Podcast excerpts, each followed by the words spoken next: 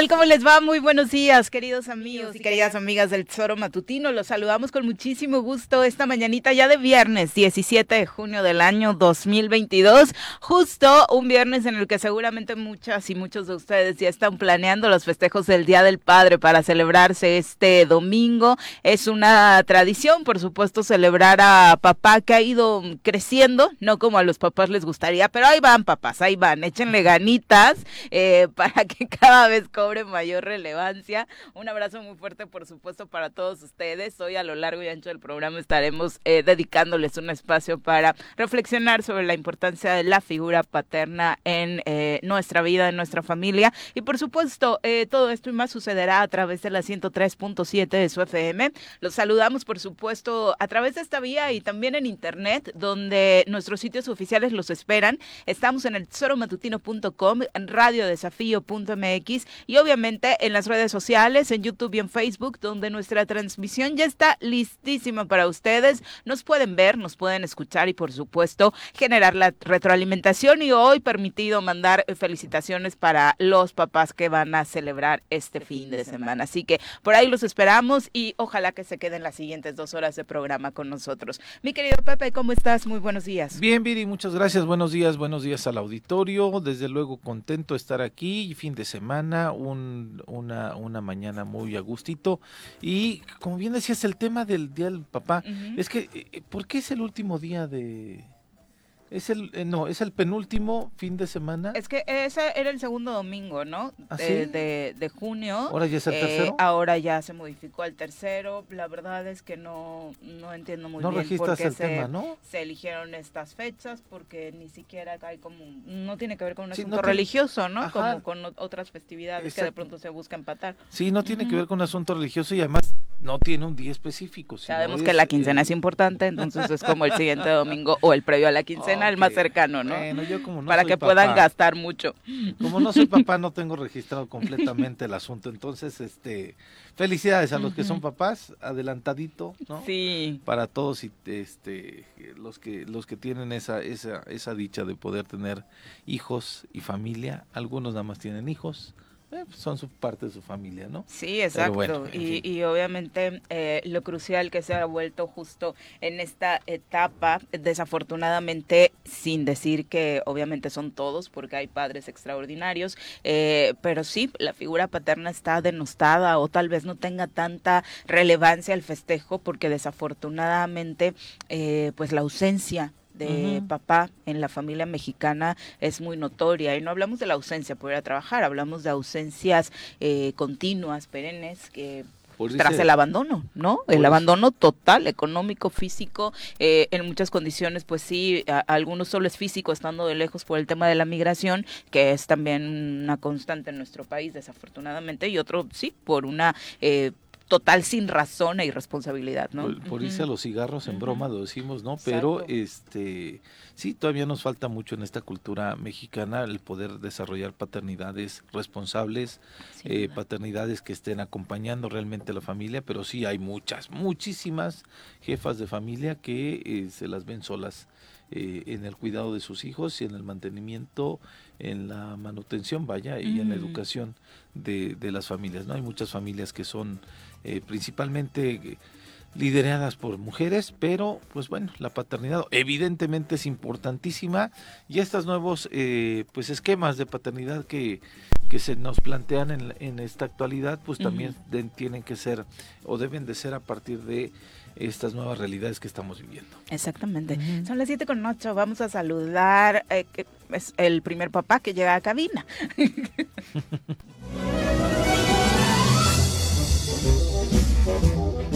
Doctor, ¿qué vamos a hacer hoy?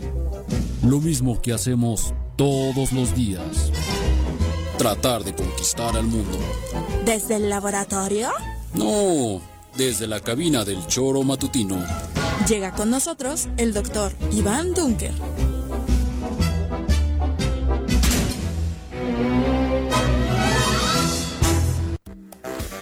Doctor, ¿cómo te va? Muy buenos días. Hola, muy buenos días, Viri, Pepe, todo el auditorio, equipo. Qué gusto verte gusto en estar aquí. cabina. Tú sí eres papá. Así es, así. Tú también, tú No, también. no, te créeme que no, no, no, no, papacito, no, no, ¿no? no. Oh, estás dormido. Todo está ¿A qué edad fuiste papá, doctor? Ay, pues hace 14 años. 14 años y Ya, tengo ya ahorita experiencia ya en el 30, tema. 30 más o menos tenía, 29, 30 años. Ah, mira, Wow. sí, buena, buena edad. Sí, sí, sí, sí, ya se me estaba yendo el tren. dice. Ay, no, cálmate. No, No, pero está bien porque di creo que buena edad porque pues había acabado, pues, ya tenía como el trabajo en la universidad, justo fue como el año de, de entrar a la universidad, entonces ya había como esa, bueno, estabilidad laboral que siempre cuando ingresas a un trabajo no ¿Echaste rock and significa, ¿no? doctor? ¿Eh? ¿Echaste rock and roll no, antes? no, no. sí, sí, sí.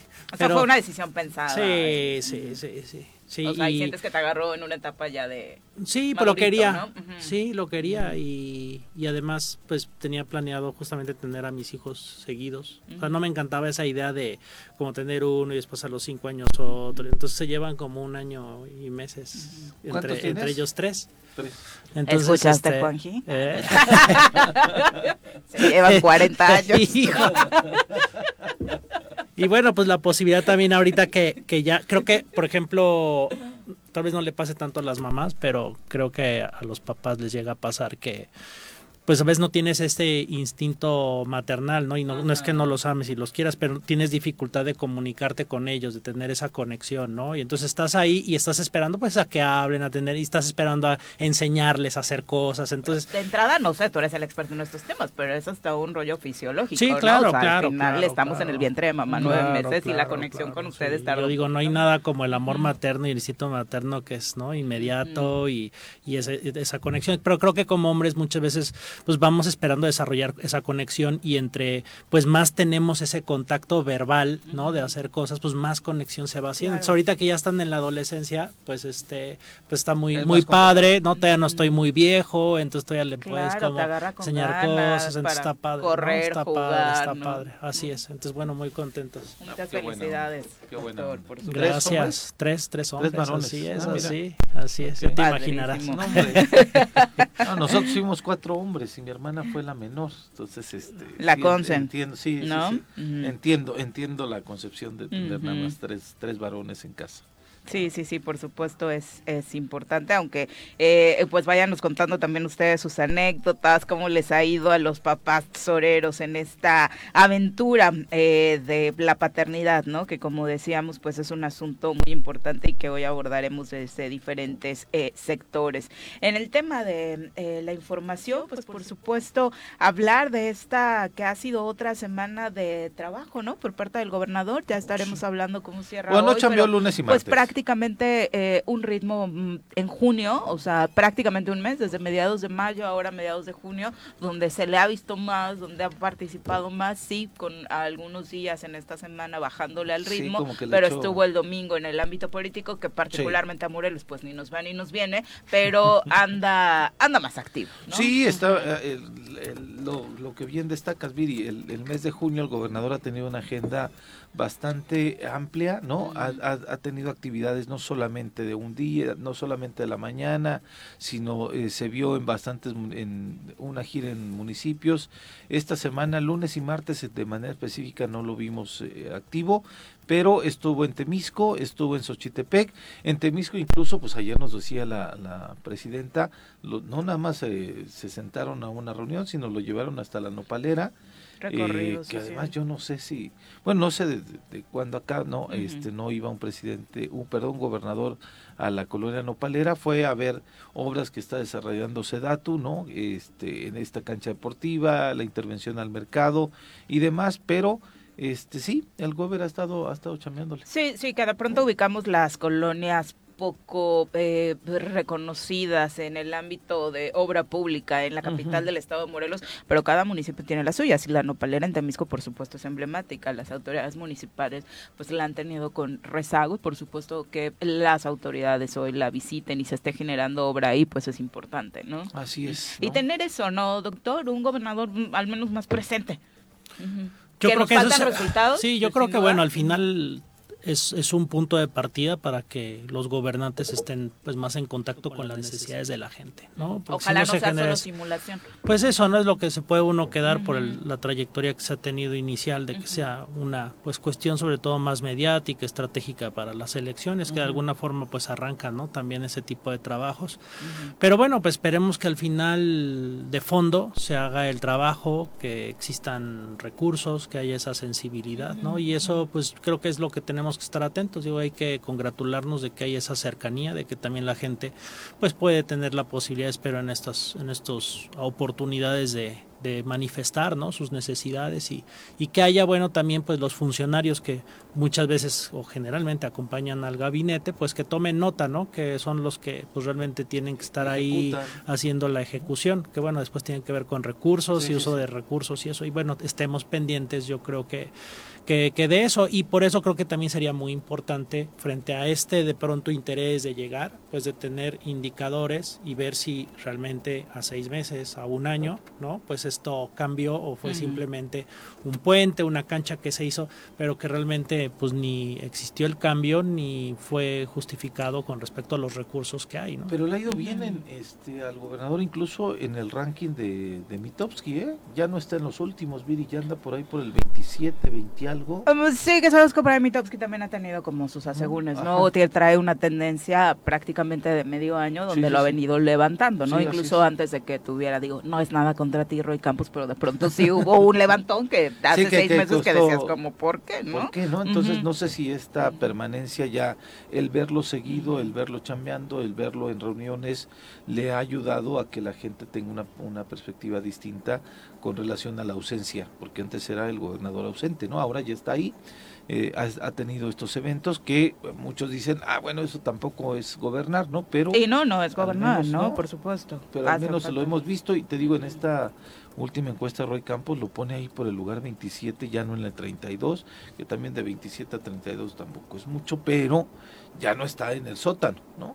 Y entonces eh, la misma chamba que, que, que, ha tenido, pues creo que le ha servido para que la gente tenga una perspectiva distinta con relación al trabajo del gobernador. Sí, pues digo, qué bueno, pero también hay que ser críticos y ser realistas, que eso debió ocurrir desde, el principio, ¿no? Y ya cuánto tiempo llevamos en que pues, creo que muchas cosas se han hecho. entonces Y que ojalá que estas quieras, digo, ayer conocimos un poco más de cerca la agenda con las autoridades de Temisco, pero que no sea solo eso, lo que decías, colgarse del trabajo que están haciendo otros, del sector empresarial, por ejemplo, el ramo turístico, que una de las cosas que más se resaltaban de la visita a Xochitepec, por ejemplo, era este tema de la oferta que en términos de, jardines de eventos eh, tiene este municipio para ofrecer. Eso ha estado siempre, no es que este gobierno haya hecho algo diferente y es tristísimo de pronto que los funcionarios lleguen, se pongan en la foto para lucirse con el trabajo que ha hecho alguien más, como sucede en muchos sectores, ¿no? Hablando particularmente de este del sector turístico, o sea, basta con eh, ver lo que están haciendo, por ejemplo, los productores de arroz que llevan años tratando de avanzar en el tema de la denominación de origen y que vaya más allá de un símbolo o una etiqueta en bolsas que ni siquiera tienen para empacar su producto y hoy se están organizando de la mano del sector empresarial eh, restaurantero para organizar comidas, cenas y generar recursos para seguir puliendo y consiguiendo estos estándares de calidad cuando el gobierno debería aportar, por supuesto, y ayudarles. De verdad es tristísimo que nos cuenten que ni bolsas para empacar. Sí, por eso, digo, al final es esa, esa, ese contraste, ¿no? entre la foto del momento, ¿no? El, ¿no? Ese, ese, ese interés y ver que, que pues las cosas están muy mal, que no se han atendido como deberían de haberse hecho y que bueno hasta ahorita hasta ahorita no vemos un cambio en lo que sabemos que parte de la vida en Morelos que la ha fracturado, que es pues la ingobernabilidad y el crimen organizado y en ese sentido, pues este eso es creo que esos son los indicadores, porque al final creo yo que el Estado debe de, encargarse de proveer ¿no? las bases para que para que la sociedad sea sostenible, ¿no? y que genere su propia economía y sus beneficios, ¿no? Y,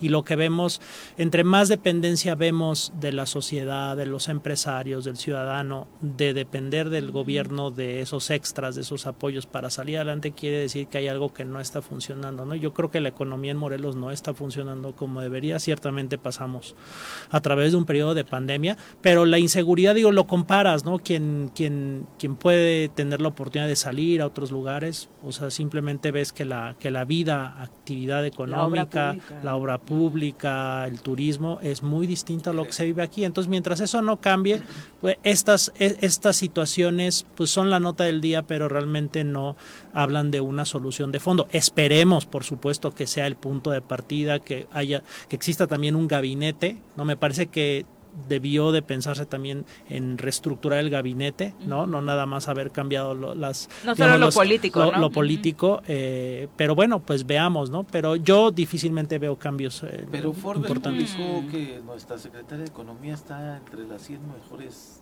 las 100 mujeres más influyentes y bueno, ha sido muy criticada esa edición de Forbes este año, particularmente, ¿no? Me parece que el ranking más. No, la portada en general, Mariana Rodríguez aparece ahí. El listado que se hace, la verdad es que deja pues bastante, bastante que desear. Y digo, no es nada contra Mariana, me mm. parece que su influencia, por ejemplo, en redes sociales es eh, importantísima, fue importantísima para el logro de la gubernatura de Nuevo León de Samuel García, pero eh, decir que es la mujer más influyente en un ámbito donde hoy tenemos secretarias de Estado, donde tenemos senadoras, donde tenemos diputadas, gente que realmente tiene posibilidad, exacto, de, en la toma de decisiones, pues no, y, yo cuestiono el tema de nuestra secretaria de Economía porque se perdieron 500 empleos en Nissan el año pasado. O sea, es, es parte de esto. Pero es buena en relaciones públicas, ¿no? Porque también eh, es eh, líder de los secretarios de ah, Desarrollo Económico en el país. O sea, tiene un liderazgo, me parece que en relaciones públicas lo hace, pero, bien, ¿no? Pero hay que tener resultados, ¿no? No, este, claro. Eh, tiene una, una encomienda que donde se fueron 500 empleos en Nissan, ¿no? En donde no pudieron o no tuvieron la capacidad o la visión de poder tratar de generarles condiciones a esta empresa para que conservaran estos 500 empleos y estamos a punto de tener otros 500 empleos que se nos van a ir de otra empresa. Sí, y esa, digamos, e, eso simplemente el, el tema que nos deja ver es que hay otras zonas del país que sí han podido construir esos espacios de inversión en donde las empresas extranjeras quieren llegar. Mm. Morelos ha perdido eso desde hace mucho tiempo y no se ha podido revertir, ¿no? Y esto, aunque lo vemos en grandes empresas, empresas icónicas, eh, pues esto también refleja abajo, ¿no? Pequeñas empresas, medianas empresas, que la verdad es de que si, si te ponen el mapa de Morelos y como empresa y oye, ¿dónde quieres invertir? ¿Te quieres ir a Morelos? Realmente no hay condiciones como para decir que aquí es un estado donde vale la pena invertir teniendo otras posibilidades, ¿no? Entonces, y creo, insisto, en que no es por los morelenses, no es por la falta de capacidad de trabajo, de interés, ni por las condiciones naturales, ni geográficas que creo que son privilegiadas para el Estado, ¿no?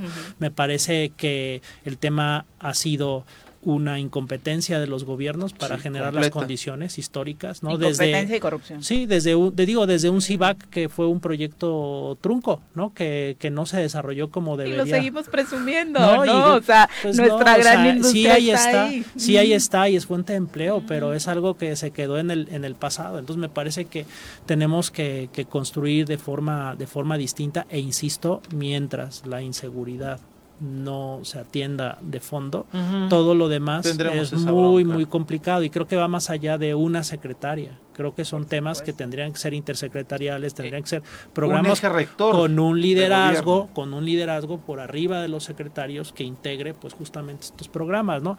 Desafortunadamente pues ahora también ya vamos a entrar otra vez en este periodo pre elecciones donde pues si el poco interés que de pronto llega a haber a la mitad del gobierno de, realmente generar algún cambio, pues ahora se va, se va a ir hacia, hacia lo político. Esperemos que desde la ciudadanía podamos exigir que pues el voto va a depender de lo que muestren realmente de, de en, hechos, ¿no? Y no en regalar despensas o en llevar bolsas de alguna cosa. Para dar autógrafos, balones, sí, la verdad es que igual y está trabajando ahorita más el gobierno porque es año mundialista y como ahora va a ser en Qatar en diciembre, pues el fin de año se lo va a aventar. Quería que el eh, Coruco pues, fuera mundialista. Terrible, ¿no? Ay, no, ni me recuerdas eso del mundial, qué cosa. Solo fase de grupos en México, qué terror, ni crean que vamos a ir.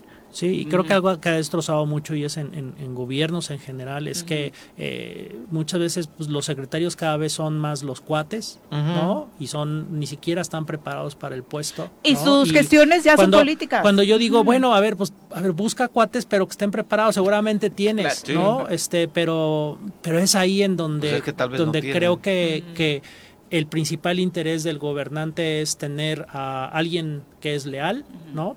Y, pero ya con eso se conforma, ¿no? Y, y, no busca el finalmente tener a alguien que sea también competente para hacer las cosas. Porque puedes tener a alguien leal, pero si es incompetente al final políticamente eso te va a estar afectando, ¿no? Entonces creo que ahí falta hacer ese trabajo en todos los estados de la República y, creo que lo vemos claramente cuando vemos varios nombramientos y pasa a nivel estatal, municipal, ¿no? donde dices, oye, ¿por qué, ¿por qué pasa eso? ¿Por qué no ponen a gente competente? Porque además no lo estás pagando tú de tu salario, gobernante, presidente municipal, lo estás pagando con nuestros impuestos y creo que la ciudadanía merece gente competente, ¿no? Antes de cualquier otra cosa, ¿no? Entonces eso es algo que también destroza mucho, pues, la, la digamos, la administración pública. Y en política está difícil, pero se tiene que profesionalizar, ¿no? Definitivamente no podemos seguir poniendo eso al compadre o a la comadre. Son las 7.24, vamos a pausa, regresamos con más. Lo que el calendario marca hoy viernes 17 de junio. El santoral católico indica que es el día de San Alberto, Isauro y Santa Teresa. Además, es el Día Internacional contra la Desertificación y la Sequía. Y es que la falta de agua, así como el cambio climático, ha comenzado a convertir muchos lugares en casi desérticos. Por hoy es todo lo que el calendario marca. ¡Ah! Y no se les olvide que este fin de semana festejamos el Día del Padre. Sigue con nosotros que ya regresa el choro matutino.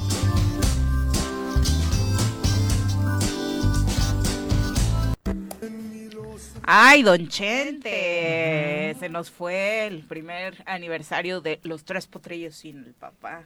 Qué fea estuvo su novelita, por cierto. ¿eh? Luego lo comentamos. Qué manera de acabar con la, imagen de Don Chente. O sea, si les van a hacer biografías para acabar con su reputación, me se las sagas televisadas. O sea, no. Nada más el peito que tuvieron, ¿no? El legal con la familia. Pues la tuvieron que dividir porque la familia demandó, entonces eh, se aventaron dos temporadas, pero parece que sí, lo hicieron muy, muy, muy al vapor. Pues en el ánimo, ¿no? De generar rating, pero le salió muy mal. Pablo Montero. Ah, mira. Me parece que físicamente sí daba El, el perfil, pero desafortunadamente sí, la historia mal, mal ejecutada, la verdad. Eh, bueno, desafortunadamente en el tema de la inseguridad del país, no solo Morelos vive un momento crítico. El informe de seguridad que da a conocer hoy el gobierno federal enumera 87 muertes violentas el día de ayer, homicidios dolosos, y es increíble cómo hay entidades como Guanajuato y Baja California que no bajan, de la decena de asesinatos asesinatos diarios. Ayer Guanajuato, por ejemplo, finalizó el día con 15 homicidios dolosos, cuatro de ellos en Cortázar, tres en Irapuato, dos en León, dos en Apaseo el Grande. Baja California es la otra entidad que ha estado con este promedio permanente. En Tijuana se generaron 10 de estos homicidios solo en una ciudad y en Mexicali el otro.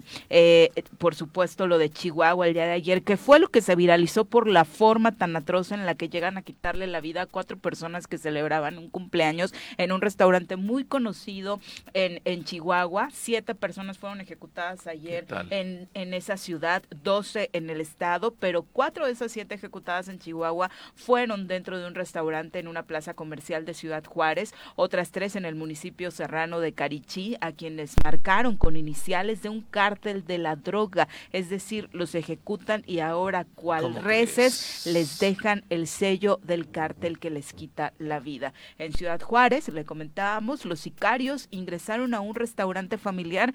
Las escenas son atroces. Eh, está las cámaras de seguridad eh, que, cuyas imágenes se viralizaron. Pues está los comensales desayunando. En una mesa se ven cuatro personas celebrando, dos parejas. Eh, llegan dos hombres, empiezan a disparar, se van justo a esta mesa y terminan por quitarle la vida a estas cuatro personas, eh, dos hombres y dos mujeres que ayer por la noche fueron identificados a través de las redes sociales. Justo se supo que estaban celebrando un cumpleaños por las imágenes previas que habían compartido. las razones pues todavía se desconocen. ¿no? Sí, yo y, algo que tenemos que analizar, uno es pues la gran desensibilización ¿no? social frente, pues teníamos los desaparecidos, los muertos, ¿no? Eso existe en nosotros, cada vez somos más inmunes, entre comillas, a este tipo de cosas, lo cual está mal porque nos empieza a ser tolerantes y tampoco exigimos un cambio, ¿no? Pero en el fondo, en el fondo, esto también habla de ciertos temas de descomposición, digo, tomando la cuestión del Día del Padre, de eh, pues miles de niños, miles de familias que quedan pues desamparadas en el sentido de, de, padres, por supuesto madres que pierden la vida y que han perdido la vida por la inseguridad, ¿no? Y que tampoco estamos, estamos siendo sensibles ni realmente estamos interesados en qué está pasando con esas familias, ni apoyos, ni niños, ¿no? Simplemente se están tomando como daños colaterales que no se atienden diferente a como las cosas normalmente se atienden, que, es, generalmente mal en este país en el sentido de, lo social. Y, además que, creo que si bien esto siempre ha ocurrido desde hace varios años y en administraciones pasadas, creo que lo que ha ido avanzando es que cada vez se pierden más pueblos, comunidades, incluso sectores dentro de las ciudades que ya no son controlados por el gobierno, o sea, por el Estado. Sí se ha perdido gobernabilidad en donde, en donde el crimen organizado es quien define cómo se lleva la, vida social, ¿no? Y, y eso creo que sí es algo, desde mi punto de vista, que sí está marcando un avance importante en lo político, en lo social, de esa descomposición eh, y, creo que sí tenemos que estar muy atentos porque estamos perdiendo mucho, mucho como ciudadanos la capacidad de tener espacios donde puede uno ejercer sus derechos este, de forma libre y plena, ¿no? Divertirse, reunirse, estar tranquilos, o sea, se acabó eso. Es terrible, ¿no? Sí, tener un negocio que no, no, o sea, y eso ocurre y ocurre aquí y ocurre en muchos lugares y eso, eso ya no nada más se queda ahí, ya hay, ya hay un control político desde, desde esas circunstancias que, que me parece es algo que, que, ya todos lo sabemos, se platica, se sabe, pero creo que tenemos que ponerlo en la mesa lo antes posible porque si no vamos, México va, va, a, perder, va a perder esa capacidad desde la ciudadanía, desde procesos democráticos y desde la administración pública, pues eso, tener un Estado fuerte, ¿no? Y no estas situaciones paralelas que, que siempre pues el ciudadano paga, el ciudadano común y corriente paga el precio. Los que están arriba pues se ponen de acuerdo, pero es el ciudadano. Y tienen protección. ¿no? Y el ciudadano de abajo es el que de pronto dices, bueno, ¿a quién le hago caso? ¿no? Está vulnerable día a día. Así es. y, luego por eso indignan más declaraciones como las que ayer hacía el presidente Andrés Manuel López Obrador, a quien le preguntaban sobre, estos eh, escenas terribles que también esta semana se suscitaron en Chiapas, donde un comando armado pues hizo de las suyas en San Cristóbal. Y él decía, bueno, eh, esto lo vemos en estados donde hay disputa de varios cárteles. No sucede en estados como Sinaloa donde hay un cártel predominante, ¿no? No nos gustaría ni que hubiera un predominante, ni cinco que se están disputando las plazas eh, para venta eh, de estupefacientes, ni mucho menos. Lo que tiene que hacer el gobierno, más allá de buscar estas justificaciones, pues por supuesto, es atacar el problema. Sí, es justamente dónde está el Estado mexicano, dónde está la autoridad, dónde está eh, quien tiene que resguardar verdaderamente y garantizar la gobernabilidad, la tranquilidad de, de todos los ciudadanos, ¿no? Y entonces decir, ah, aquí como hay un cártel no pasa nada. Porque, porque además las organizaciones de, de, esta naturaleza no se quedan acotadas a, lo tradicional, sino ya pues han ido avanzando y si dejas los espacios, pues son organizaciones, o sea, se diversifican y van a tomando y tomando y tomando y como ya está la experiencia bastante validada, se ve que pues retroalimenta, ¿no? La, la economía de la organización, pues eso lo va a tomar y me parece que es una gran equivocación que el Estado no quiera hablar de eso, públicamente. Seguramente tienen los datos, lo saben, eh, pero es esto que ha destruido mucho el resolver nuestros problemas, el negar las cosas, el minimizarlas y, de nuevo insisto, los fregados pues somos los, los de abajo porque si el Estado, que normalmente es quien tiene que garantizar nuestros derechos, este, niega las realidades que estamos viviendo, pues qué queda, ¿no? Y al final te tienes que acabar sometiendo dependiendo de la suerte que tienes a, a, a, a, eso, ¿no? Y por eso lo que está pasando, pues es que hay esta fuga, ¿no? De capitales, fuga de talentos, ¿no? Falta de inversión extranjera suficiente y pues dentro de México lo vemos que, que hay territorios que, bueno, tal vez tienen mejores condiciones para vivir o para generar una empresa y bueno, también se están protegiendo ahí. No he visto hasta ahorita, pero bueno, uno también de pronto podría suponer que frente a una gran presión, pues se generaran estas estructuras paralelas o paramilitares, ¿no? Frente a la ausencia del Estado, que seguramente yo creo que hay en algún momento, o sea, han Pues las guardias los comunitarias, ¿no? esa parte y desde los empresarios yo creo que también hay esas cosas tal vez un poco más ahí grises o más ocultas, ¿no? Pero eso al final es una gran descomposición y me parece que no detener esto y dejar acotadas las cosas, creo que ese tipo de cosas no se pueden desaparecer, ningún país desarrollado ha desaparecido por completo la actividad criminal, Claro. creo que desafortunadamente es parte Sí, de claro. nuestra naturaleza, pero tiene que estar acotado, ¿no? Y creo que aquí está ya ya los límites de hasta dónde llega ya no se sabe. No y- tienen que ser ellos quienes norman ¿no? la vida cotidiana de la gente, sino tiene que ser la autoridad quien este, ni siquiera norma, sino que da la posibilidad para que podamos desarrollarnos de una manera tranquila Sí. y con todas estas eh, derechos más que bondades que nos debería de brindar esta, esta autoridad. Sí, y creo que en muchos casos las administraciones estatales e- y particularmente a veces los vemos en las administraciones municipales es justamente por esta esta este donde se borran estos límites y donde hay participación de estas organizaciones que, que la administración pública no se puede dar, que los servicios no se pueden generar, ¿no? Porque están están básicamente también cooptando nuestros propios impuestos y cómo se ejercen, ¿no? Claro. Entonces, pues O eso. metidos, o metidos dentro sí, de sí, las sí, propias de los administraciones, gabinetes, ¿no? de- ¿no? O sea, es, ese- esa es la realidad y, y, pues a dónde vamos con eso cuando además no estamos viendo que exista un freno, sino que cada vez es algo más cotidiano que vemos en las elecciones, que vemos en las administraciones. Entonces me parece que vamos por muy mal camino y el número de muertos tiene su propio valor, que tenemos que sensibilizarnos y actuar por esas vidas, pero también comprender que esto es una dimensión mucho más grave de mayor descomposición, aunque sean los mismos números, si son de hace seis años Ujú, o de dos años. quien sea. El tema es que lo que significa no solamente es el tema el valor de vida, que es incuantificable, sino el daño que de fondo se está generando y que es ese sí me parece que es mucho mayor a lo que se ha ido viviendo Sin duda. desde que esto Lo que empezó. han tenido que vivir estas generaciones, doctor. O sea, estas generaciones ya crecieron en medio de la violencia. Nosotros al menos pudimos contar una parte de nuestra vida donde no era parte de nuestra cotidianidad No. el enfrentarnos a balaceras en las calles. Hoy desafortunadamente los niños están creyendo, eh, creciendo hasta con capacitación en las escuelas para saber qué, qué Sí, hacer si hay en una una balacera, balacera. ¿no? vámonos al Y me- piso y demás. Y creo que el día de hoy ser padre, ser madre, es este mucho más difícil o al menos más angustiante en el sentido de pues el porvenir de tus hijos, el de tus hijos sobre todo cuando son adolescentes o que pues igual ya no son niños pero pues ya tienen su trabajo, tienen que ir, venir, ¿no? Y, y, y ya no Sí, que siempre- una yo- vida propia. y ¿no? creo que como padres siempre estamos preocupados, ¿no? Siempre va a estar preocupado por tu hijo que le vaya bien, pero ahora es algo como más palpable que no sabes o estás incluso más pendiente si llegaste al trabajo. Cuando antes, ah, bueno, pues mi hijo se fue al trabajo, lo veo en la tarde y no estabas como, como preocupado, Tan ¿no? Si le angustiado. pasaría algo en el claro. camino. Y ahora para eso, para las mujeres, las más, estás más preocupado. ¿no? Eso, eso hemos, Es el eso hemos perdido.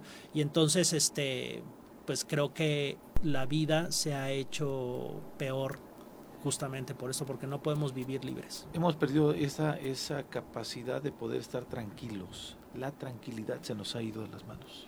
Sí, y somos corresponsables, ¿no? Esta, esta especie de locura que aparte se vino a incrementar durante la pandemia sumada a la violencia, ¿no? Claro. Porque igual podemos enumerar eh, esto que sucedió en Chihuahua en un restaurante, lo de supermercado en Chiapas, lo que se ha estado viviendo en Morelos en materia de violencia, todos los días lo sabemos, pero a la par se vienen suscitando cosas terribles como el asunto de esto que eh, ocurrió en el Estado de México, de padres castigando a una niña encerrándola en un tinaco durante un día, ¿Qué tuvo tal? que ir a rescatarla a la policía. Eh, es de Es verdad terrible. una locura terrible la que ya estamos viviendo. Sí, ¿qué es nos pasa, la- no? Es la descomposición, Sí, sí. es la descomposición social, ¿no? Y Es desafortunadamente, que la niña era muy ¿cómo reviertas eso? Terror.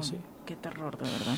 Escalofriante. O sea, escuchar a la niña gritando, ya me voy a portar bien, ¿no? Y gracias a ese grito los vecinos lograron encontrarla y hacer que la autoridad fuera a rescatarla. Afortunadamente, bueno, se, ya se está dando seguimiento a los padres, fueron detenidos, pagaron una multa, fueron liberados, se les va a dar seguimiento y tratamiento psicológico, la niña está en el DIF, pero ¿cuántos niños no tendrían que estar hoy en el DIF precisamente por el maltrato que en casa viven? ¿Y cuántos no tendrían que estar haciendo eso que no se hace, que son acciones preventivas, ¿no? Ciertamente la digo, no sé cuál haya sido el caso y puede uno mucho especular, pero puede uno también imaginarse padres que de pronto no pueden dejar a nadie, o sea, su hijo no lo pueden dejar con nadie, tienen que salir a trabajar para comer, el hijo chiquito ahí lo dejan encerrado en un cuarto, tal vez no en un tinaco, pero en un cuarto, ¿no? este, y el Estado dónde está? ¿Dónde está apoyando? ¿Dónde están los espacios para que los padres que necesitan trabajar para sobrevivir lo puedan hacer y que no sea a costa de la felicidad o el bien cuidado de sus hijos, ¿no? Y claro, como siempre, pues los más marginados, los más vulnerables, los más pobres, son los, que, no tienen acceso a esto. Que justo es la condición de esa familia, ¿no? que no es justificación, pero esa es la condición. Y esas condiciones que generan, ¿no? Los, tanto para los padres, pues el participar en actividades ilícitas, ¿no? Como también pues generar hijos que imagínate si ahorita esta niña la rescatarán, pero ¿cuántos no, nunca han sido rescatados y vivieron 15 años, 20 años así? ¿Cómo, hacia dónde crees que va vas a, participar como en tu vida adulta? Pues hacia la violencia, ¿no? Entonces, estamos generando eso y lo lamentable es que pues muchas veces lo tratamos de minimizar pues poniéndolos con una categoría como de basura humana, ¿no? Como, bueno, se están matando entre ellos, ¿no? Este, Pues ya eso no nos importa. Casi como, qué bueno, ¿no? Van a ser menos, rato, Hace rato que ya nos están matando entre ellos, ¿no? Y estamos todos involucrados. Hay daños colaterales. desafortunadamente. Son las 7 con 44, vamos a nuestro reporte vial. Ya nos acompaña a través de la línea telefónica el comandante Eric López, a quien saludamos con muchísimo gusto esta mañana. Muy buenos días, comandante. Hola, ¿qué tal? Muy buenos días, Viri. Así es, tenemos algo de afluencia vehicular. En este momento tenemos algo de carga vehicular sobre Avenida Morelos Sur únicamente, eh, lo que va entrando de la autopista hacia, hacia Chipitlán. Ya se ha aplicado el operativo vial. En Las Palmas tenemos ligera carga vehicular. Boulevard Juárez únicamente sin problemas de circulación hasta el primer cuadro de la ciudad. Avenida Morelos, a la altura de Morelos de Gollado, únicamente con carga vehicular en esa zona. El Calvario lo tenemos sin problemas de circulación. Y Avenida Zapata únicamente eh, con carga vehicular, lo que baja de Calzada de los Reyes hacia eh, Glorieta Tlaltenango. Zapata Norte sin problemas de circulación. En cuanto a Heroico Colegio Militar, únicamente ligera carga de Paloma de la Paz hacia Buenavista. Domingo 10 Vicente Guerrero sin problemas de circulación. Avenida Remayo totalmente fluido. Y Avenida Diana con carga vehicular eh, en, la entrada de plazas comerciales hacia eh, Mesalina únicamente. Boulevard con agua Tizoc únicamente con carga en Tizoc. Y sobre eh, Pemex sin problemas de circulación calle central con ligera carga y retraso presentamos hasta en guarderías del IMSS y sobre eh, Avenida Plan de totalmente fluido. En Plan de ha aplicado ya el operativo vial. El mercado Adolfo López Mateos únicamente con ligera carga en salida de Andenes y Avenida Palmira con carga vehicular hasta Humboldt. Tenemos en esa zona hasta el primer cuadro de la ciudad. Es lo que tenemos hasta ahorita en materia de movilidad. No tenemos manifestaciones ni cierres importantes, únicamente la inauguración sobre Acapancingo, que se va a cerrar unos momentos, lo del reencarpetamiento que se, realizó en unos momentos más y eh, sería todo, no tenemos alguna otra eventualidad. Eh, ¿Completa eh, la obra, comandante, o tendremos todavía por ahí algunos detalles a tratar como sucedió con Humboldt? No, ya está totalmente completa, ahorita nada más están terminando de balizar, estamos aquí en esta zona y este únicamente ya están pintadas las aceras, están retocando algunas cosas y en unos momentos más ya, ya la inauguran, que es concreto hidráulico y quedó, pues, está muy bien. Ay, qué bueno, para temporada de lluvias, que esa zona se volvía bastante complicada, es muy importante. ¿Eres papá, comandante? Así es, sí. Ah, pues muchas felicidades adelantadas entonces para el domingo. Muchas gracias. Ojalá te toque descansar. Sí, de hecho sí descansamos el domingo. Ah, Perfecto. Muchas gracias, por el reporte. Un abrazo y obviamente a todos los papás de la corporación. Gracias. Muy buen día. Hasta luego. Hasta luego.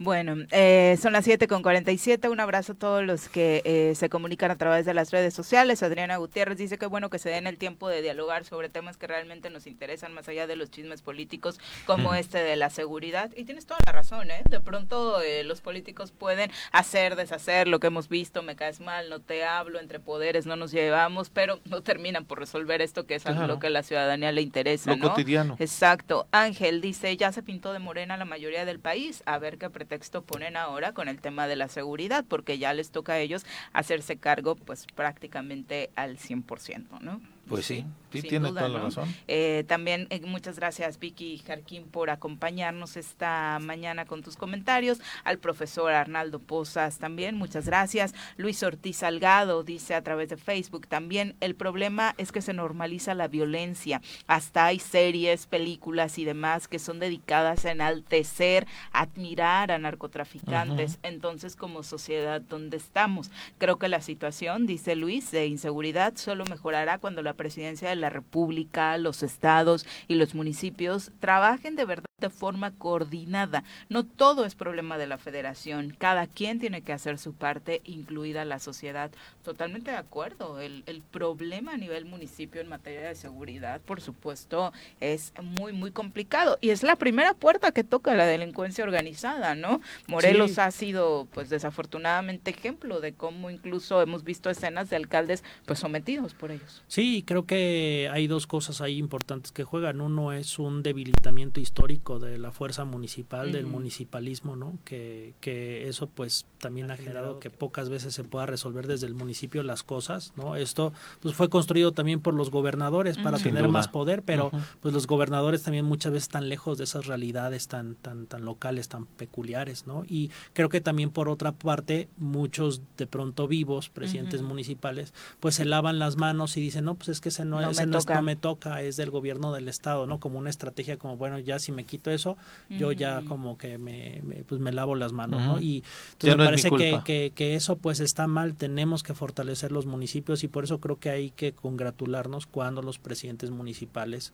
toman las riendas de la seguridad, me parece que es algo claro, como hemos visto en Jujutla, esperamos, esperamos, que en Cuernavaca pues también se logre, ¿no? Y hay otros casos, pero son, son los excepcionales, ¿no? Los demás están como, como que no le quieren entrar sí, y, sí, y, y, ya, y pues eso me parece que es una muy mala estrategia, me parece que desde el gobierno del estado no se ha podido generar ni, ni siquiera la cantidad de policías y recursos como para realmente hacer un cambio. Hasta ahí tenemos rezago. Exacto, Abelardo Maya, para finalizar con los comentarios sobre este tema, dice mi comentario es que esta delincuencia se sembró desde hace muchos años y hoy simplemente estamos cosechando los resultados, aunque sin duda al gobierno se le ha salido el control en todos los sentidos, no solamente en esta administración, ¿no? Sí, por, por desgracia. O sea, era, era un problema que estuvo ahí siempre oculto, por supuesto lo viene a destapar un sin, una guerra sin sentido como la de Calderón, pero eh, eh, la delincuencia organizada, el narcotráfico, por supuesto que ha sido parte de la historia de este país desde hace muchísimos años. Ya Son estaba enquistada. Sí, totalmente. Uh -huh. eh, son las 7.50, vamos a pausar, regresamos con más.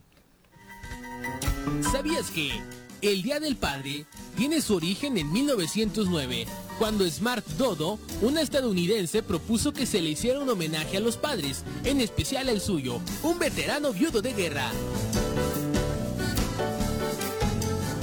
¿Recuerdas poner esta presentación el martes antes de la clase de feminismo? Porque siento que van a regañar a quien la grabó.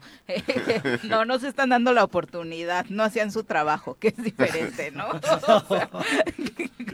Pero bueno, ahorita le jalamos las orejas a Daniel García. Le vamos a presentar a Natsili Carrasco. Bueno, vamos a presentar a quien nos, hoy nos acompaña en el panel de El Día del Padre, ya Omar Cerrillo, un conocido por ustedes, colaborador de este programa, quien recibimos con muchísimo gusto. Omar, bienvenido. ¿Qué tal, Viri? Muy buenos días. Gracias por la invitación y saludos a todos allá en el auditorio. Ya en otras ediciones de este panel del Día del Padre nos habíamos quedado con ganas de compartir tu experiencia al aire como papá y ahorita eh, pasamos a contarla. También recibimos con muchísimo gusto en este espacio a Antonio Sánchez Purón, que hoy no viene a hablar de índices económicos ni del sector empresarial. Pero sí viene hoy con viene, Sí, pues no pierde su perfil, ¿no? Pero vamos a hablar eh, de su faceta también como papá. Bienvenido, Toño. Gracias, muy buenos días a todos y todos. Y bueno, ya estabas desde temprano, pero te incorporas al está, panel. Ya, ya, doctor, muy bien, para muy bien, gracias, tu, gracias. Su experiencia. Omar, si te parece, iniciamos contigo. Es muy peculiar, por supuesto, la forma en la que tú asumes la, la paternidad. Sí, pues eh, vamos a abrir un poquito aquí de vida personal al, al auditorio. Eh, yo tengo ya, déjame hacer cuentas rápidamente, eh, 16 años y cachito, uh -huh. En el que me ha tocado criar a un par de pequeños eh, yo solo, uh -huh. sin, sin pareja, sin uh -huh. su mamá.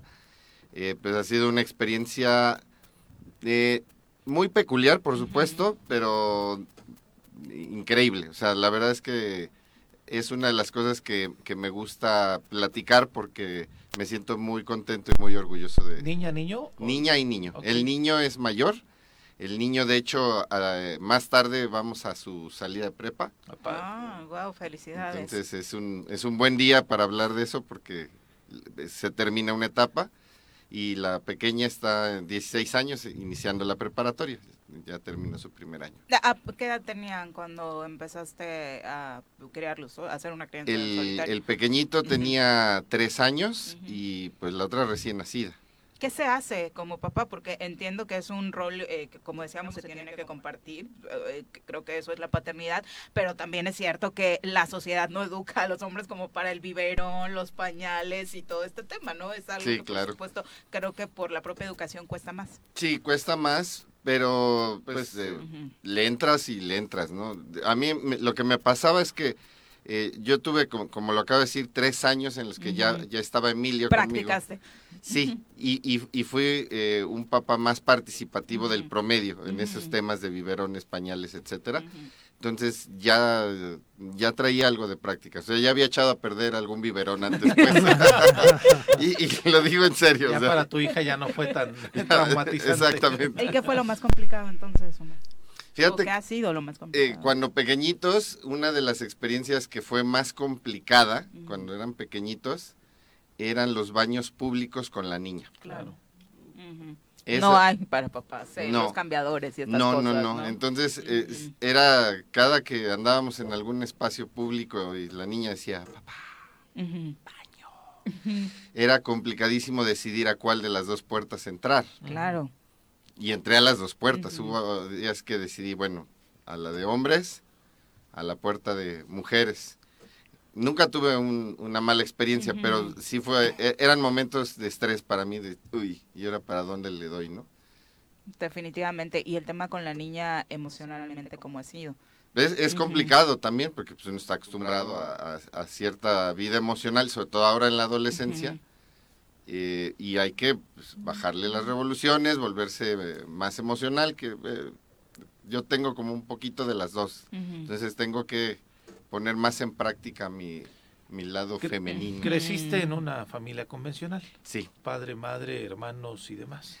Aunque el, el, tema de hermanos es muy curioso, mis hermanos me llevan 20 años. Ah, caray. Entonces realmente viví en una familia de muchos padres y muchas madres.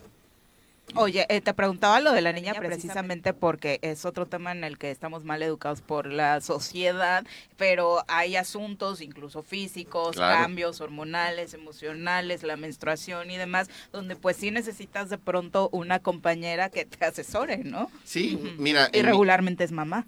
En mi caso, eh, cuento con la fortuna de tener desde hace 12 años ya con una nana que nos ha acompañado en el viaje y el viaje es el viaje porque nosotros venimos de la Ciudad de México. Llevamos ya 11 años acá en Morelos, pero cuando le dije, pues nos vamos, pues nos vamos. Y sí, afortunadamente aceptó y vino con nosotros. Y ha sido una figura fundamental, Mari, para mis hijos y para mí, por supuesto, en ese, e, esa compañía. Entonces, sí, eh, eh, pues ella me ha ayudado mucho en esa parte femenina. Igual en su momento mi mamá, que en paz descanse, ya no está con nosotros, mi hermana, algunas otras figuras. O sea, siempre ha habido la figura de alguna mujer por ahí cerquita, ¿no? Entonces eso, pues también es, sería mentir si te digo, ay, la responsabilidad la he llevado yo solo. No, o sea, sí, sí comparto balón, vamos a decir así, ¿no? Pero bueno, finalmente recae sobre mí. En tu caso, Toño, cuéntanos un poquito tu faceta como papá. ¿Qué tipo de papá eres? Porque como empresario, pues te podríamos definir acá, pero como papá. ya, ya, ya, ya, he sido invitado varias ocasiones en el Día del Padre y, me ha tocado escuchar también experiencias porque eso siempre es enriquecedor. Sin duda. De los hombres que asumimos el reto de llevar a cabo las dos funciones, aunque no las puedes desempeñar de manera completa, pero bueno, siempre es importante. En mi caso, bueno, yo tengo, mi primer hijo es mujer y pues siempre es, es complicado porque a pesar de que, bueno, en mi caso eh, hay padre y madre, este, pues la, la mujer siempre es muy emocional, ¿no? O sea, los hombres somos muy fríos, muy directos, muy puntuales y las mujeres son más sensibles, ¿no? Sin embargo, eh, Lo dijo creo Toño, que... ¿eh? Fríos calculadores. sí. No, no, no, vaya, o sea, es, es- es Empresario, el ¿eh? común- es el común denominador. Sí, claro. ¿no? Este, sin embargo, es- hoy eh, nos hemos visto los hombres más involucrados. Bueno, en mi caso yo me involucré mucho con mis hijos. Eh, a, a mí me interesa mucho saber dónde están, qué hacen, eh, no eh, en la figura de ser Del un control. sobre- Sí, o sea, más que nada hoy la situación que, que priva, pues nos, nos exige ser más cuidadosos con ellos, ¿no? Y en mi caso, pues sí, yo, eh, yo soy el padre que va, viene, regresa, recoge, no importa que sea a la una de la mañana, dos de la mañana. O sea, si vas al antro por ellos. No, ¿No? exactamente, o Ah, sea, sí, sí voy, pero yo a la puerta, porque claro. a mí me tocaron experiencias donde mi padre entraba por mí a las fiestas y eso sí era, Ah, eso sí era este, Traumante. Totalmente. Sí. Entonces yo No estaba esa parte la- No la- estaba la- tan la- chido eso. la respeté, ¿no? Entonces, este, sin embargo, bueno, sí hay que estar al pendiente, no, no ser sobreprotector. ¿Cuántos hijos tienes tú? Yo tengo dos hijos, el ¿De qué segundo de 22 y otro de 19. Vaya.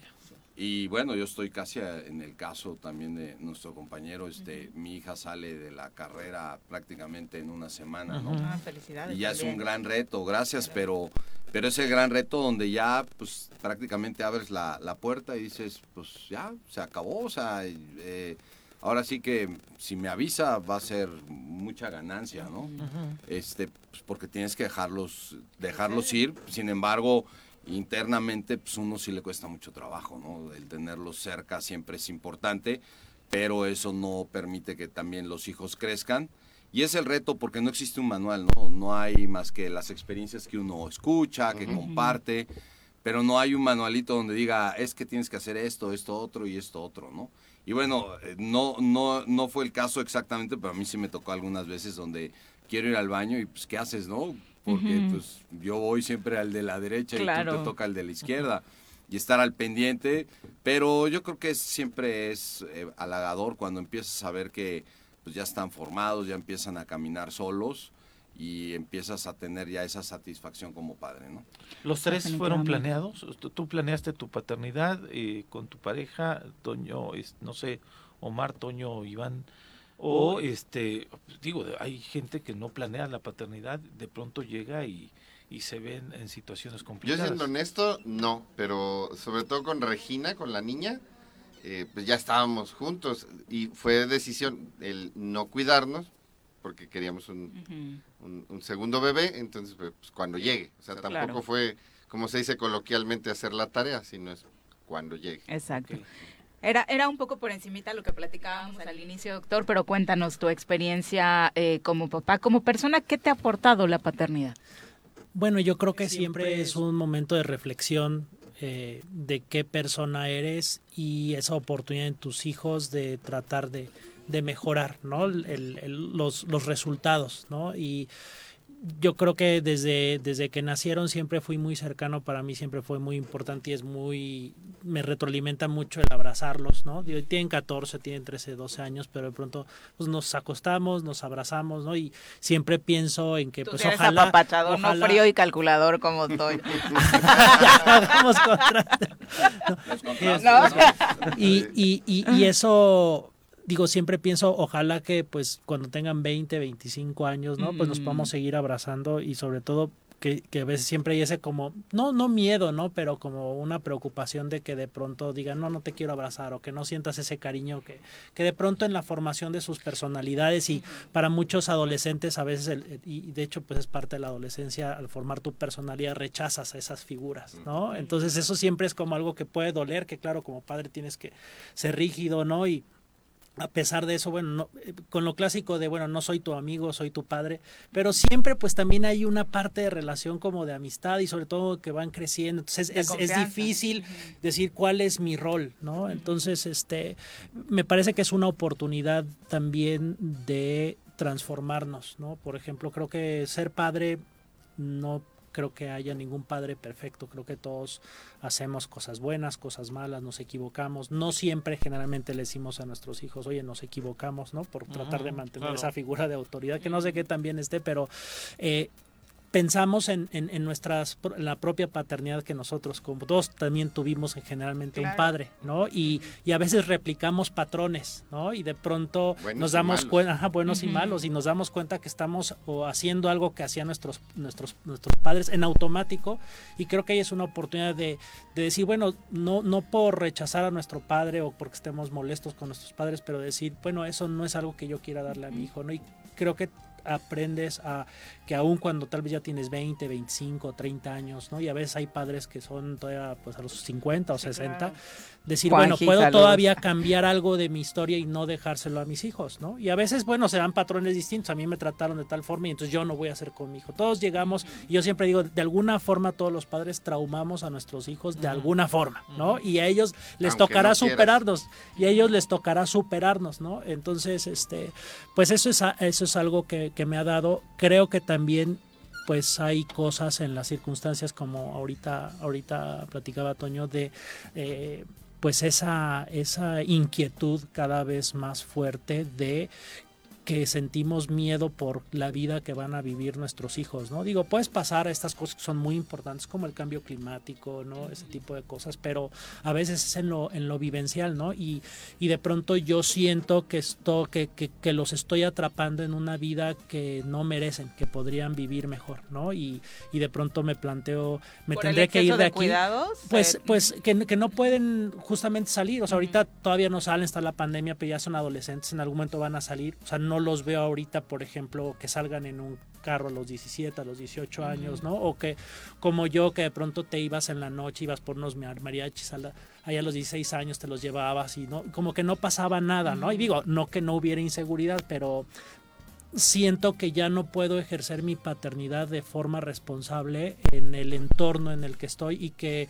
siempre los puedo ir encerrando en la casa, ¿no? Y que dejándolos ahí, pero siento que les estoy robando vida y, y, entonces no sé de pronto qué hacer, ¿no? De, de quedarme aquí y, y, bueno, cuando puedan que vayan a otros lugares o, o, si ya desde ahorita me tengo que ir. Entonces, esas circunstancias que, que hay esa responsabilidad de decir, bueno, ¿dónde quiero o qué tipo de calidad de vida le quiero dar a mis hijos, ¿no? Y hoy desafortunadamente en Morelos creo que no les podemos dar una calidad de vida justa y adecuada a nuestros hijos adolescentes que no vaya de la mano de acotarles este esa vida, ¿no? Por ejemplo, pues he visto o sé, digo, ahorita preguntaré cómo se hace, ¿no? Pero sabía que en su momento pues había padres que preferían que sus hijos pues fueran a divertirse en la noche a la Ciudad de México, ¿no? Y que estaban como más seguros allá, incluso que se quedaran allá y aquí no. Entonces, ahorita que se están acercando a esa vida, porque cuando están en casa y van a estar y es un lugar, bueno, pues estás, estás, estás, como contento, ¿no? Pero después en la, en la vida adolescente, este, de pronto pues te preocupas y si es una mujer te preocupas más y,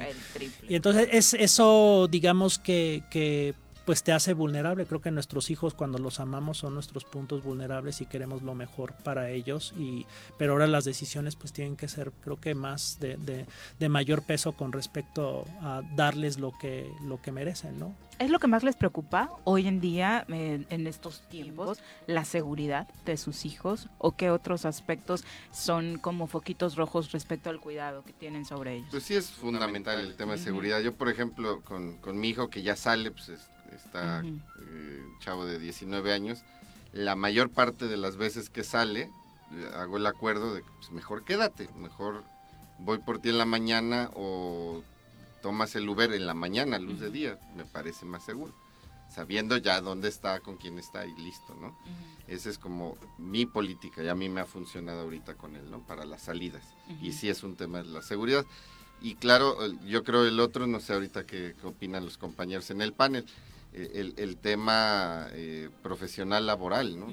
Eh, la vida también es, está cada día más cara y los empleos también más escasos. Entonces, cuando se van acercando a, esa etapa, también empieza a ver a caray, a caray, a caray.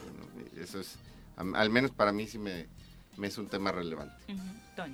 Pues yo no opino distinto, yo, yo estoy, es muy parecido, sin embargo, bueno, como yo fui bastante tremendo, lo tengo que reconocer de chico, como que me sé muchas ya me conozco muchos pretextos y muchas situaciones, ¿no? Entonces, a mí cuando me dicen voy a salir a algún lugar y este me dicen y me, y, me cambian de plan en el momento, les digo que no porque sé que va a pasar o están planeando algo algo que no estaba dentro de lo contemplado, ¿no? Como que me voy a quedar a dormir.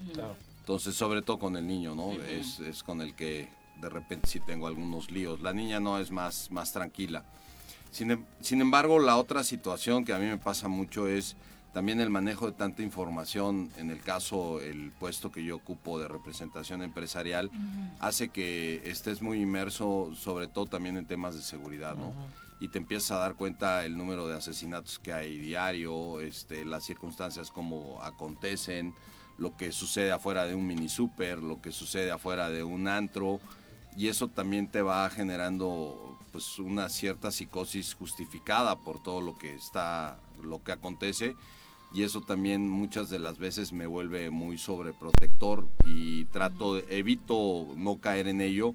Sin embargo, si es algo que está latente, ¿no? Porque tú sabes que hoy, eh, aunque no es el tema, este, hoy el Morelos en el que vivimos, este, no sabes dónde se va a desatar una situación violenta. Y, y, no, no es solamente en un sitio, porque pues, yo me acuerdo cuando era chico era nada más no entrar a estas zonas o no no, no, no frecuentar ciertos lugares y con eso ya estabas a salvo, ¿no? Ahora no, ahora ya puede suceder en cualquier punto, en cualquier sitio, simplemente una, una llamada de atención o un, un, pleito en el automóvil, pues ya puede desencadenar en situaciones ya más, más, este, más fuertes. Y esa es la parte donde pues, eh, cuando tienes la información y sabes qué está sucediendo, lo tienes presente todo el tiempo, y te hace reaccionar. Y la otra son las oportunidades también. Creo que eh, desgraciadamente hoy nuestros chicos no tienen las mismas oportunidades que teníamos nosotros en, en un estado. Este, donde pues desgraciadamente también estamos viviendo circunstancias que nos ha llevado de la propia pandemia. En el caso de los padres, pues nos, nos benefició porque pues, mi hijo se enclaustró, ¿no? Pero si yo me si hago una comparación de lo que yo hacía a su edad a lo que a lo que él hace a su edad, yo creo que él no hace ni siquiera una cuarta parte, ¿no? Yo era viernes, ahí nos vemos. Vámonos. Entonces, pues también como que sí duele que, que, no puedan disfrutar esa libertad, ¿no? Y que puedan ir creciendo porque pues el proceso lo tienen que pasar y hay unos que no lo pasan y se quedan en el camino y hay otros que no y ese, ese es parte del destino, ¿no? Eso no lo puedes evitar. Y ese tema de la pandemia también, o sea, no solamente ha sido la seguridad, sino tener hijos en pandemia y tenerlos que encerrar y saber que pues hay una parte del mundo y de la vida que se están perdiendo por estar ahí, también ha sido... Y la convivencia, ¿no? Ajá, a eso me refiero. Eh, ¿Cuántas parejas no optaron por el divorcio? Porque podían, pero de los, hijos, no, puedes hacer eso, por muy gordo que te caiga tener todo el día en la casa al pequeño o pequeña. En mi caso siempre nos hemos llevado muy bien los tres, o sea, ahí no fue un tema, pero a mí me preocupaba la convivencia con los demás. Claro. Sí, que se volvieran antisociales, ¿no? Precisamente por el encierro y lo, el daño que hizo a la salud mental. ¿Qué es, qué es lo eh, más complicado que les ha tocado enfrentar como papás? El, tema económico, este que comparten de la seguridad, que es eh, el, miedo eh, que podría causarles ahora mismo de que, que, me diga que tiene una orientación sexual diferente, que se embarace mientras está estudiando o que embarace a alguien. ¿Qué, qué les, qué les mueve? Ah, muy bueno ¿Tendrías problema con alguno de esos temas? No, ninguno, ninguno. O sea, vaya, pues eh, a final de cuentas creo que es parte de una formación, ¿no? O sea, tú no puedes estar todo el tiempo al frente y resistiendo los catorrazos porque entonces pues estás volviendo un niño que vive en una burbuja y cuando lo sacas de la burbuja no vas a saber qué hacer, ¿no? Tienes que también dejar que pues que todo vaya fluyendo. Sin embargo, bueno, yo creo que para mí es el reto de lo que viene en el futuro en cuanto a la situación de país, ¿no? A la situación de social. Hoy el acceso a las drogas es eh, brutalmente fácil. Sí, o sea, el hablar del marihuana pues ya es algo muy común, ¿no? Súper fresa ya. Es como fumar un cigarrillo, ¿no? Y el hecho de que puedan acceder a drogas sintéticas que los enganchen, pues eso es lo que a mí me da más terror, ¿no? Porque pues es el probar y prueba una vez y a lo mejor el prueba una vez ya te enganchó. Entonces, bueno, yo creo que esa parte es la más, la más, y sobre todo la otra es el futuro, ¿no? Que no los ves cerca porque las ofertas que hoy existen en nuestro entorno inmediato pues, no son las mejores. Exactamente, doctor.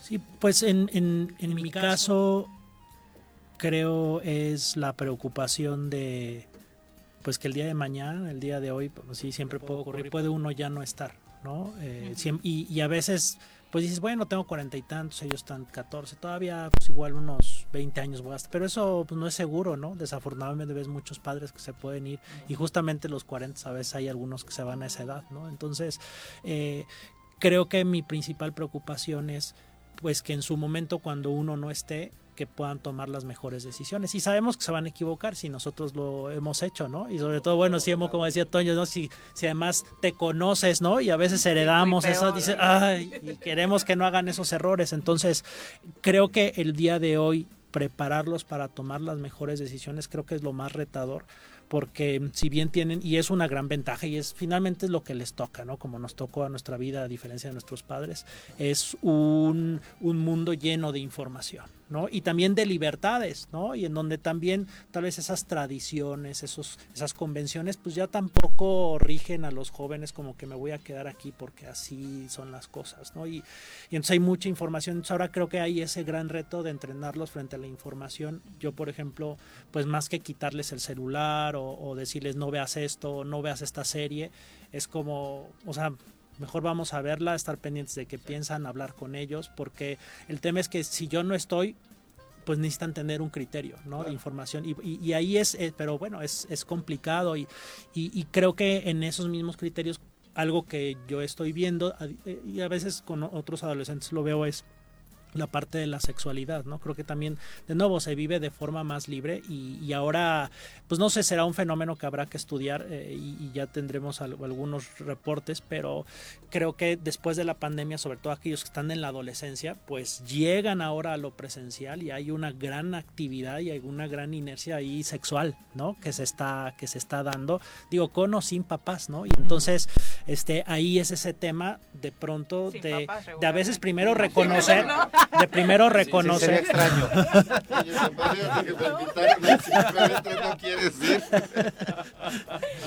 de, de, de primero reconocer que esa sexualidad que ellos están viviendo pues va a ser distinta a la tuya, ¿no? Eh, claro. Y que y, y, y, bueno, a veces ahí es en donde hay que hay que platicar y yo creo que la comunicación también es algo algo muy importante. Afortunadamente en la pandemia yo lo veo como una ventaja porque pues nos permitió comunicarnos. Afortunadamente, sí, o sea, como más, más contacto, ya tenían una edad, como decía, ¿no? Como varones, entre, al menos para mí, entre más puedes hablar verbalmente con tu hijo, como que empiezas a conectar más, estás esperando ese momento, les enseñas a hacer cosas, ¿no?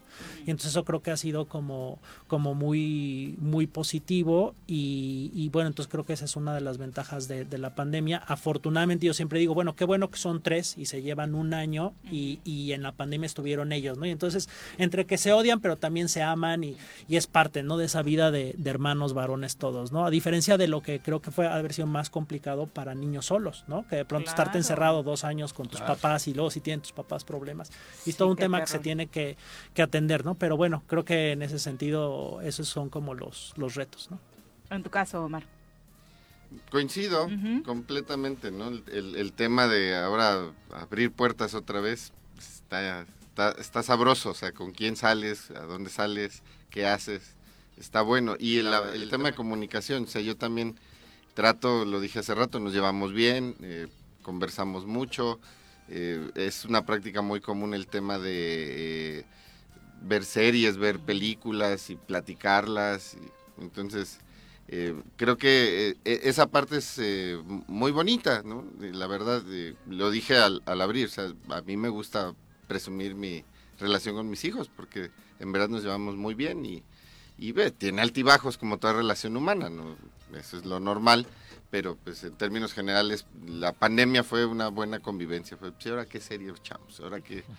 Claro, ese, ese, fue el permiso que nos dimos. Eh, desafortunadamente el tiempo es corto. Eh, de las estadísticas que por ahí tenías del INEGI, ¿qué reflexión le dejarías a la gente? Particularmente, Toño, respecto al tema de las edades en las que se asume la paternidad y lo que decíamos, económicamente lo que implica para la manutención de una familia o de los hijos, Mira, ¿no? Casualmente uh -huh. me llegó esto uh -huh. eh, justificado por lo del Día del Padre y hablaba de 44.9 millones de hombres, eh, somos los que conformamos la, la, la, la parte de, los, de, de, de la masculin- masculinidad en nuestro país, de 15 años o más, y de ellos el 21.2 millones, el 47% son padres de familia, ¿no?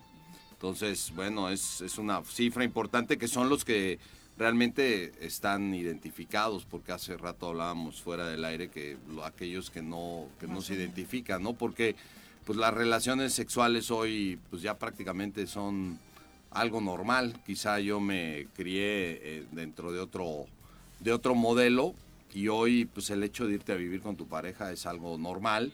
Hay veces que el hombre no se, el- bueno, más bien la pareja no se cuida y pues de repente llega el, el hijo y pues cuando lo enfrentas a los 17, 18 años, yo creo que es complicado, ¿no? Porque pues, no tienes esa, esa experiencia y esa madurez que te lo exige.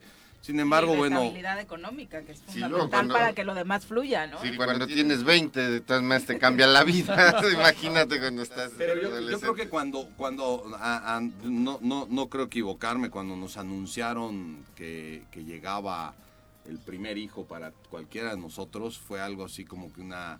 Una para mí fue noticia. magia. Sí. O sea, fue, dije, no puede ser posible. O sea, yo no lo creía, no lo podía creer y me sentaba y decía, no lo puedo creer.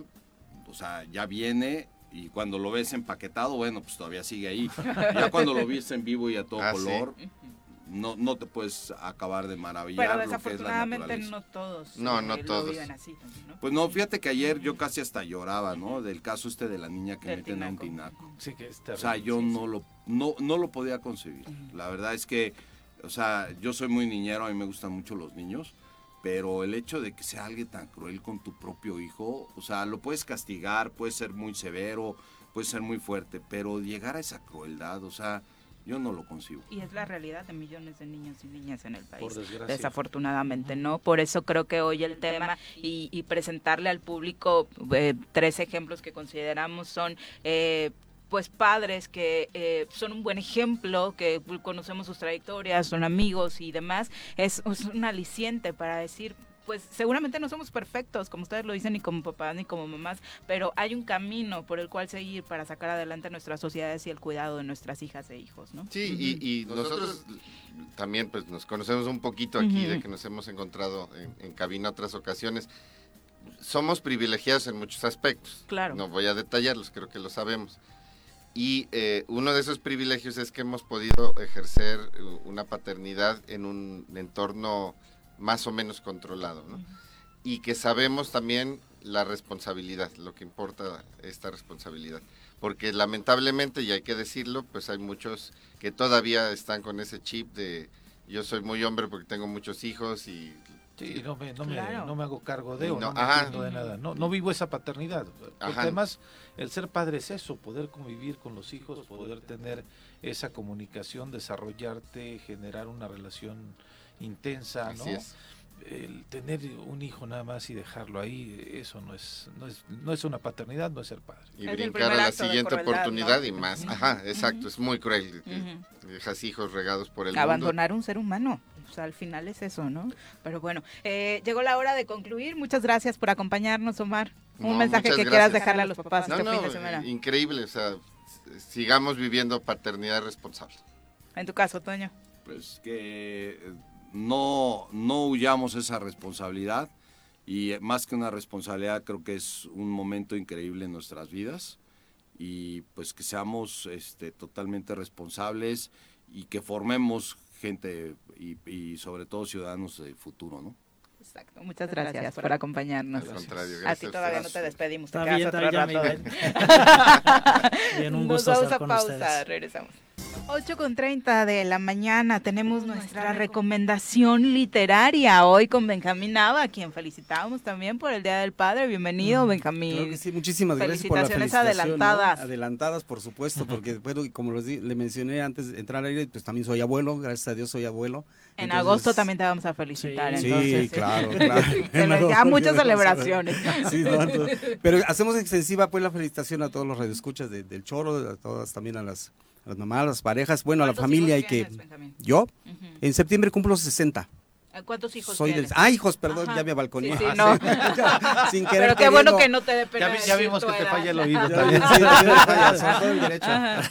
Eh, tengo, tengo a mi hijo Uriel Alejandro Ajá. y mi hija Maril Valentina, quien ya me hizo abuelo, ella tiene 30 años, mi nieta tiene 5. Ay, Entonces qué soy bonito. orgulloso abuelo y, y papá ¿Fuiste también. papá a qué edad? ¿A los 30? A los 30, A los 30. a los 30 y luego a los 41. O sea, Súper me, me tardé bien. un poquito, ¿no? Pero con las eh, naturales fallas en la educación, las, las faltas, en la- las faltas del papá siempre son, lo estamos platicando, ¿no? Son generacional y que todos cargamos. Pero tenemos la oportunidad de rectificar, ¿no? Por daño, por grave que sea el daño, tenemos la oportunidad de rectificar. Y en esta ocasión, Viri, Pepe, muchas gracias, reitero mi agradecimiento por este espacio de siempre de los viernes. En esta ocasión, para anunciar que de principio vamos a tener un desayuno precisamente para celebrar el Día del Padre con perspectiva de género. Esto en el Instituto en de el la Instituto Mujer. de la Mujer De Cuernavaca. de Cuernavaca, exacto, sí, a nivel municipal. Entonces, es, es, eh, vamos a... eh, ¿Cómo es un- esto, Benjamín? O sea, eh, ¿qué, qué dinámica se, te- se tiene o por qué etiquetarlo con eh, perspectiva de género? Ah, porque es, es excelente tu pregunta, porque es a partir de, de que Lorena Castillo, que es la directora del instituto, me invitó a participar, entonces de principio nada más empecé con eh, labores de difusión, como es mi, mi papel de periodista y comunicador, pero después me dijo, es necesario que, que se haga al trabajo con los hombres, entonces vamos a hacer la unidad de masculinidades. Entonces es, es hasta donde he investigado yo en lo personal, es pionera esta unidad en Morelos y al parecer en el país, y no es que de las muy pocas eh, municipalidades que tienen una unidad de masculinidades. Y precisamente a partir de ese trabajo con algunos usuarios que ya estamos atendiendo en la reeducación, porque yo digo, yo planteo que antes de entrarle a los conceptos de, de perspectiva de género e igualdad con las mujeres, a los hombres nos está costando mucho trabajo aceptar ese- esos conceptos teóricos en primer lugar y luego cambiar de hábitos mentales.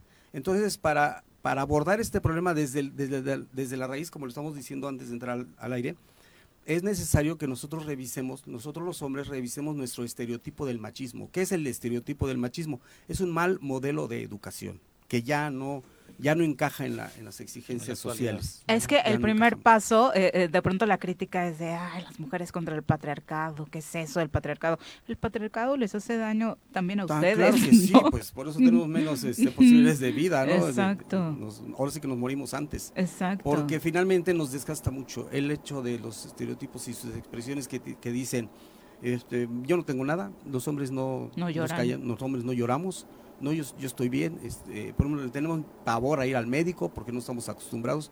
Todos estos, estos este, Los roles de poder, ¿no? Los De- roles de poder, los, eh, los machis- el machismo invisible que ahora ya está muy, lo estamos, lo estamos difundiendo.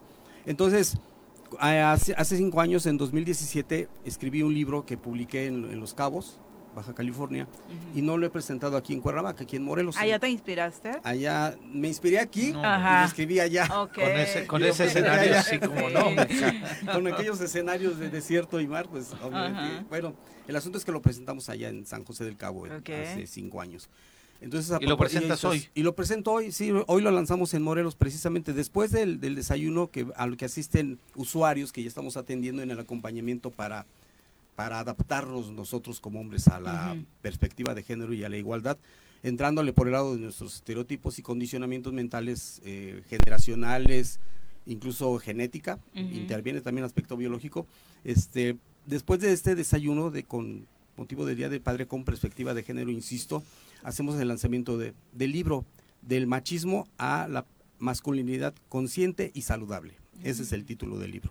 Entonces es, es, eh, una edición revisada eh, y con la experiencia de estos cinco años y además con la novedad pues de que tenemos ya seis meses, bueno, de- prácticamente desde de enero, prácticamente eh, trabajando en la unidad de masculinidades en, en el Instituto de la Mujer. ¿Y cómo definirías o cómo define el libro esta mas- nueva masculinidad? que tiene que ser muy reflexiva en nuestros sentires, en nuestro sentir, qué sentimos como hombres. El proceso de, de todos los seres humanos es que primero pensamos, luego reaccionamos y luego y luego, perdón, sentimos, es decir, las emociones, luego enseguida reaccionamos de acuerdo a esas emociones, a Nos veces incontroladas, nos dejamos dominar por ellas y hasta después pensamos. Entonces, La propuesta es... Y algunos ni llegan a ese paso, ¿no? No, por eso, desgraciadamente, tanto feminicidio, eso, a eso se lo, atribuyen en, en, una conclusión teórica que tengo en el libro, ¿no? Entonces, tenemos que revertir ese proceso. Primero hay que pensar en nosotros. Como lo mencionábamos antes de entrar al aire, traemos condicionamientos y este, prejuicios desde generaciones anteriores, nuestros bisabuelos, abuelos, abuelos, padres. Entonces, toda esta, nosotros prácticamente de la Revolución Mexicana para acá, dice Carlos Monsiváis, y lo anotamos en el libro, prácticamente el machismo en México nace con la Revolución Mexicana. ¿no? Eh, la imagen de Emiliano Zapata como héroe, indudablemente indiscutible, pero también e, ese estereotipo del macho que aplicaba hace 100 años, ahora fin, simplemente no opera. Entonces hay que trabajar en mentalidad. E incluso todavía más la de Pancho Villa, ¿no? Leyendo el historial de ambos, eh, el pues, machismo, machismo, pues machismo, así en historia de vida, lo de Pancho Villa veces, sí, claro. Tantas mujeres y Zapata también tuvo como 17 mujeres y como 50 hijos, etcétera. Pero eso ya no aplica. Es, no es que haya pasado la historia simple y sencillamente, no, es todo un proceso histórico que viene, lo planteamos en el libro, desde la cultura judio-cristiana, ¿no? que los judíos y los árabes y los musulmanes hacen a Dios hombre. ¿Quién dijo que Dios es hombre? No, que ese es otro, otro criterio que estamos utilizando en, el análisis de, la, de las nuevas masculinidades. ¿Qué dicen que no hay nuevas masculinidades? Porque nunca existieron. Vamos a hacer una masculinidad, insisto, un nuevo concepto, un, concepto, rediseñado, ¿no? Sí, y es tanto, es tanto el interés, esto no es, no es fortuito, no fue casual que la doctora Lorena Castillo me haya dicho vamos a la unidad, sino que es una política del, del alcalde José Luis Uriostegui de su interés por, por impulsar esta reeducación que necesitamos en, en México, en Morelos y específicamente en Cuernavaca. Entonces, hasta donde tenemos ahorita entendido, está confirmada la asistencia del alcalde, va, va a asistir a la presentación del libro. Insisto, porque es una política eh, de la administración municipal para difundir los nuevos valores, esos sí son, tienen que ser nuevos valores de las masculinidades, insisto, conscientes y saludables. Y saludables en primer lugar para nosotros, y es una forma de festejarla. Incluso si quieren ser egoístas, es por ustedes, ¿no? por supuesto. debe de haber de muchos hombres eh, el abordar este tema, Sí, bastante, porque yo, precisamente por eso hice el libro, por mis propias resistencias. Pero fíjate, Pepe, qué bueno que lo preguntas. Ya llevo dos pláticas con compañeros taxistas de Red Taxis y le entran al tema, ¿eh?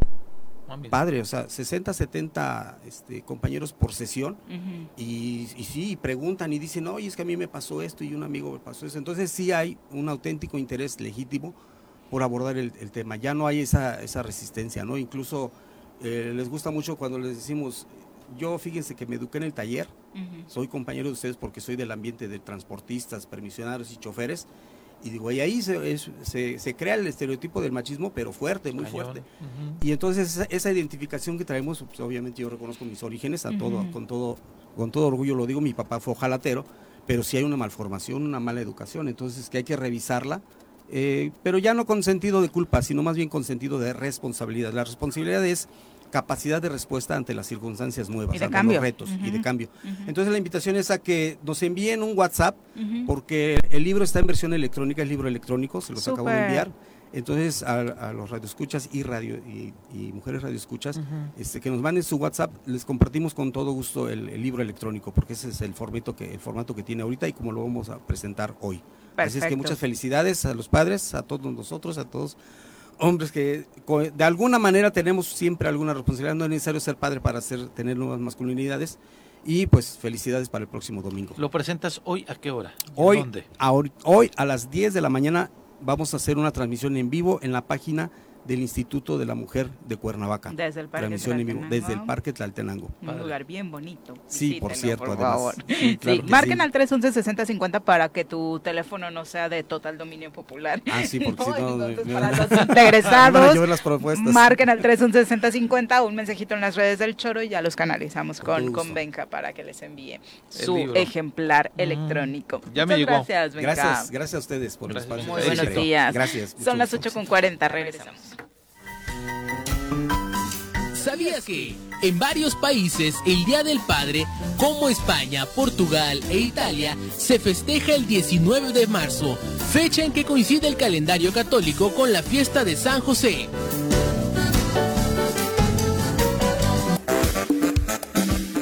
8 con 45 de la mañana. Gracias por continuar con nosotros. Alex Gutiérrez, Eduardo García Salgado, interesados en el libro. Ahora a través de redes sociales los contactamos y les enviamos el archivo para que disfruten de este ejemplar que hace el favor de regalarnos nuestro querido Benjamín Nama. Vamos ahora a los deportes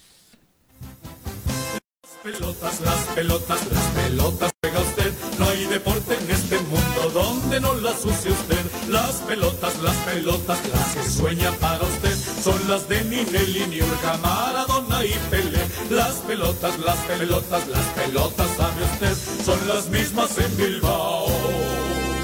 En Temisco, en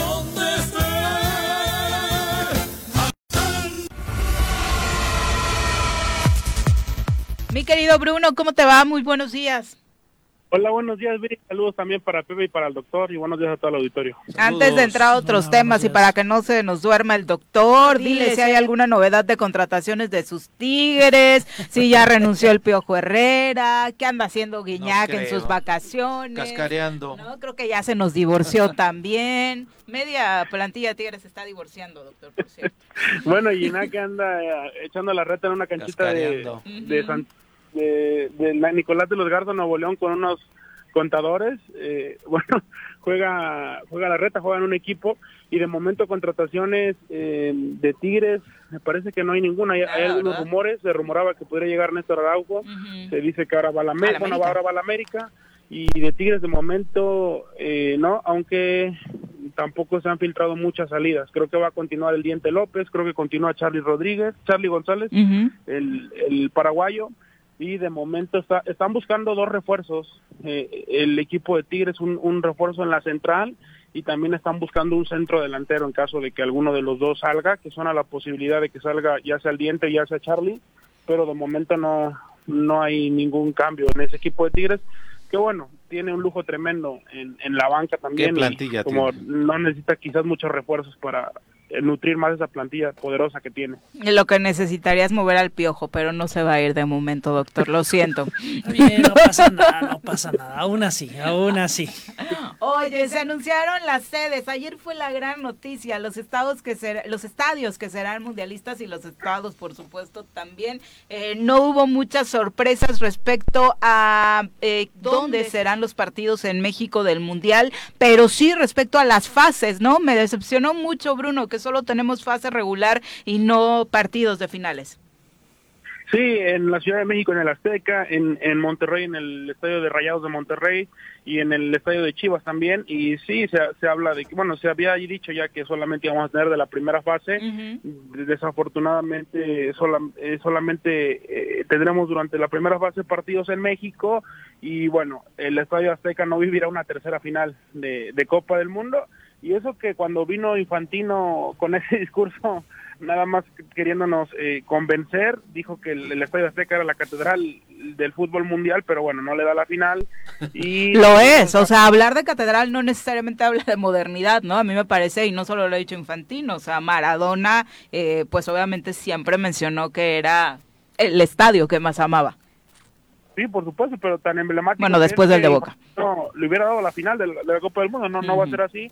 Se están peleando todavía la final, hay tres sedes posibles, eh, el MetLife de Nueva York, el estadio de, de los Vaqueros de Dallas eh, y o el estadio también de los Carneros de Los Ángeles, que es este nuevo estadio que se inauguró apenas hace un par de años, pero bueno, ya... ya Digo, que sobra decir que son impresionantes, ¿no? Son verdaderos Modernos, además, sí. ¿no? Ujú. Y, a- y, aún así, Viri, llama la atención que necesitará tener todavía modificaciones. Este este estadio que es el SoFi Stadium donde fue el Super Bowl este este año en febrero y todavía necesitará modificaciones, además de que en Estados Unidos todos los estadios ten- tendrán que tener eh, pasto natural. Algunos estadios como el de Seattle, el Lumen Field no tiene pasto eh, natural, casi todos son No eh, sintéticos. Pero bueno, tendrán todavía tiempo para mm, sembrar el pasto y para tener unas buenas condiciones dentro del terreno de juego. que es una de las modificaciones que también se esperan en el Estadio Azteca y que está generando mucha polémica. De hecho, se han generado manifestaciones en Santa Úrsula por parte de los vecinos que no quieren que le muevan más a las inmediaciones del estadio porque en temas de vialidad y de movilidad pues tienen que hacerse adecuaciones. Sí, ya, se han estado haciendo, ya ya modificaron la luz, ya modificaron también creo que la zona de las bancas, el pasto ya pusieron un pasto híbrido, pero tienen que seguir las modificaciones y, y, los vecinos, como bien lo apuntas, o la gente que vive en la periferia del estadio, pues no está totalmente de acuerdo porque genera caos o conflicto, caos y conflicto vial, pero se tiene que modificar eh, mucho el Estadio Azteca para llegar bien a la Copa del Mundo. Por fortuna ya ya le dieron el, el, visto bueno para que se juegue la tercera Copa del Mundo. Estadio único sería en jugar tres Copas del Mundo, pero habrá que esperar, todavía falta mucho tiempo. Un estadio para más de 81 mil aficionados ha quedado 81 mil. Reducido ya, ¿no? Por estos cambios que se han hecho por culpa de la NFL. Sí, bastante, bastante reducido y por esta modificación en esos palcos que están a, ras de cancha. Que, no, y hay unas zonas horribles, Bruno, o sea, donde prácticamente no se ve nada por las rejas. Sí, sobre todo en la, en la zona de las cabeceras es complicado. Eh, es un estadio que, bueno, es gigantesco eh, y es complicado a veces eh, ver el partido de buena manera cuando te instalas en la zona de arriba, así que sí tiene muchas, sí necesita tener muchas modificaciones que lo han ido trabajando, pero eh, se habla de que por el próximo año podría ser cerrado eh, el Estadio Azteca y, e irse a jugar a CEU al Estadio Azulgrana, eh, Cruz Azul y América para que inicien con la remodelación del estadio. De entrada una pintadita para quitarle unos logotipos así medios feitos que andan por ahí en tribuna. Sobre todo ese que se encuentra detrás de, una portería. Exacto, sí, qué horrible presentación al mundo si llegamos así a un estadio mundialista. Oye, cuéntanos, eh, para todos los fanáticos del básquetbol, que particularmente acá no somos muy eh, adeptos, pero la verdad es que muy emocionante la final ayer, ¿no? Donde los Warriors se, se coronaron. Aquí el Mike en producción sí le encanta. Sí, eh, su sexto título ganan los Golden State Warriors, el equipo que ha tenido tres sedes en su historia, ahora juegan en San, en San, Francisco, y gana el cuarto título el Chef Curry, Stephen Curry, este jugador que es el máximo anotador de tres triplero. Por fin el jugador más valioso, ¿no? Fue el MVP. Sí, sí, fue el, el MVP de, del partido, dio un partido, viene, el partido pasado no le fue tan bien, pero este termina dando un juegazo, en seis juegos, 4 a 2 se lo lleva el equipo de la Bahía, de San Francisco venciendo al equipo de Boston, que Boston curiosamente es empatada con Lakers, es la franquicia más ganadora en la historia con 17 títulos. Golden State ya está en el, en el cuarto lugar, si no me equivoco, con seis títulos. Y pues algo que destacar es que... Mexicano de por medio, ¿no? Sí, Juan Toscano Anderson se convierte en el primer mexicano en, en ganar eh, en ganar la NBA, las finales de la NBA. En tener su anillo, pues, de la NBA, ¿no?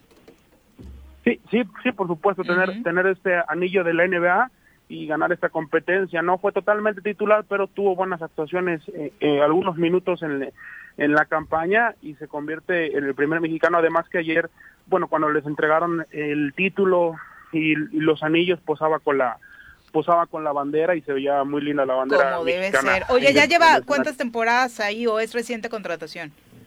No, ya lleva alrededor de tres temporadas, pero esta última ha sido en la que más minutos ha tenido, en la que más ha jugado. Esta final estuvo alrededor de, jugó el, segundo partido, lo jugó, también jugó el, el partido pasado, el, el, quinto partido, y ha tenido poca actividad, pero durante la temporada regular eh, sí tuvo un poquito más de minutos. Perfecto, Bruno. Pues enhorabuena para otro triunfo de mexicanos, ¿no? A nivel internacional en deportes de alto nivel, como es por supuesto la NBA. Muchas gracias. Gracias, Viri. Doctor Pepe, saludos a todo el auditorio. Saludos, saludos. Un abrazo. Ya nos vamos. Doctor, muchas gracias por acompañarnos. Feliz del Padre de nueva muchísimas gracias, muchísimas gracias y saludos a todos. Pásenla bien. ¿Cómo vas a celebrar, doctor? Ya tienes un tu día trabajo, ¿no? Carnita asada te gusta, ¿no? Tú sí le entras a eso. Vamos a posponerlo mejor para el domingo. ¿No? Siempre se puede hacer eso. Pero si eres de carnita asada y esas que cosas, Sí, una ¿no? cervecita, un ribeye. Muy bien, perfecto. ya nos vamos, Pepe, muchas gracias. Gracias, Viri, buena semana, buen fin de semana. Que tengan excelente fin de semana y obviamente papás soreros responsables, muchas felicidades para todos ustedes este domingo. De verdad, con todo cariño que lo celebren en grande y muchísimas gracias por acompañarnos esta semana. Por supuesto, el lunes en punto de las 7, acá los esperamos. Porque se han unido.